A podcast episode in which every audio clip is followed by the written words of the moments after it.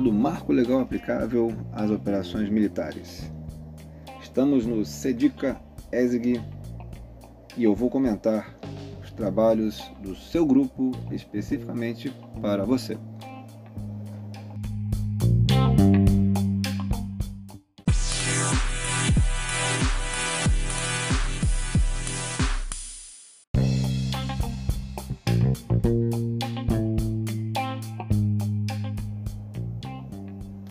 Algumas considerações iniciais.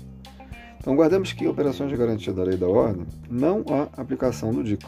O DICA se aplica em conflitos armados, situações específicas que vamos ver com mais profundidade adiante. Então, cabe ressaltar que nessa classificação do cenário, a primeira coisa é verificar se há conflito armado ou não. Se não é conflito armado, é o que consideramos outras situações de violência, como são as operações de garantia da lei da ordem.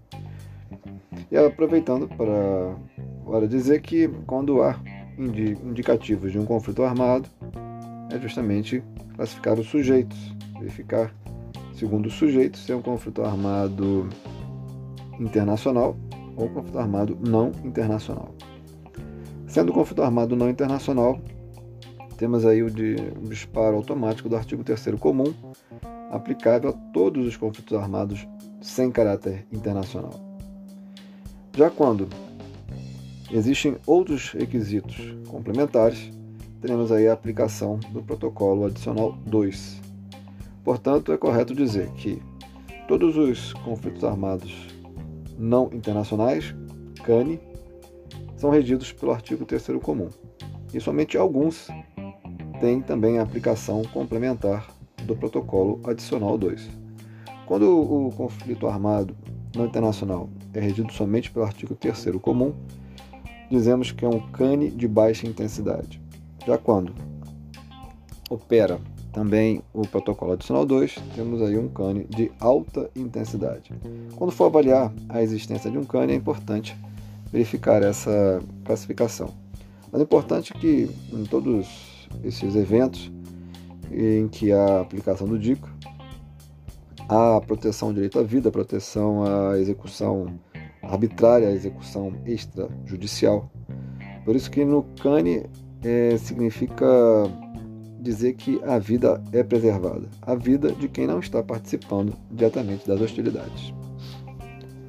E também cabe dizer que a, as diferenças né, de um, um conflito armado para outra situação de violência é que no conflito armado é legítimo engajar um alvo com identificação positiva, que pode ser uma pessoa do grupo armado organizado que participe diretamente das hostilidades. Isso ocorre além do permissivo da autodefesa. Isso quer dizer, uma pessoa pode ser um alvo, pode ser um objetivo militar legítimo. Contudo, se essa mesma pessoa não estiver mais participando diretamente das hostilidades, estiver se abstendo de qualquer ato hostil, não deverá ser engajada, deverá ser destinatária da proteção do DICA. E aí, para finalizar, dizer que é importante verificar a aplicação simultânea de DICA e de direitos humanos. Isso, reforçando o que falamos, há uma convergência, eles se complementam. Quer dizer, há mais proteções, há mais limites do que no marco legal regulado somente pelo direito internacional dos direitos humanos. Essa é uma ideia importante de se perceber na classificação do cenário das operações militares. Especificamente, com relação à nossa tarefa, isso é uma questão que deve nortear o início da análise. Qual é a aplicação? Qual o cenário para se verificar qual o marco legal aplicável? Se é somente direitos humanos ou se teremos aí direitos humanos, especificamente o núcleo duro, e também o DICA, em se tratando de conflito armado. Ok?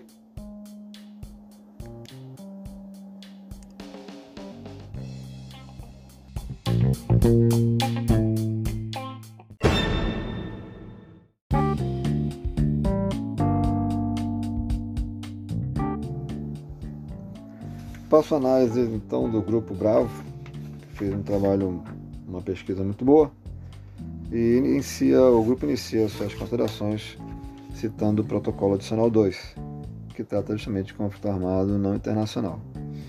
E tem aqui a, o destaque que o presente protocolo não se aplica às situações de tensão e perturbação internas. Então, muito bem ressaltado. E o grupo faz remissão à situação de requisitos necessários para ser considerado cane, onde se deve ter um certo grau de organização e um certo grau de intensidade. Então, na verdade, construindo essa fundamentação, o grupo demonstra que as ocorrências no Rio de Janeiro não reuniram todas as condicionantes que poderiam caracterizar um confronto, um conflito armado não internacional. A ser está aqui, confronto armado existe. E existe com material bélico, com armas pesadas, armas de uso restrito, exclusivo das Forças Armadas. Contudo, é, se for buscar a reunião de todos os requisitos, ou ao menos alguns deles, para que se tenha a certeza de um certo grau de intensidade, o grupo preferiu entender que, na verdade, não há a reunião desses, desses requisitos. E de fato é, no Rio de Janeiro houve uma operação de garantia da lei da ordem, assim foi bem definido, e isso aí, na verdade, faz com que o marco legal aplicável seja os direitos humanos e, como bem apontado, direito interno.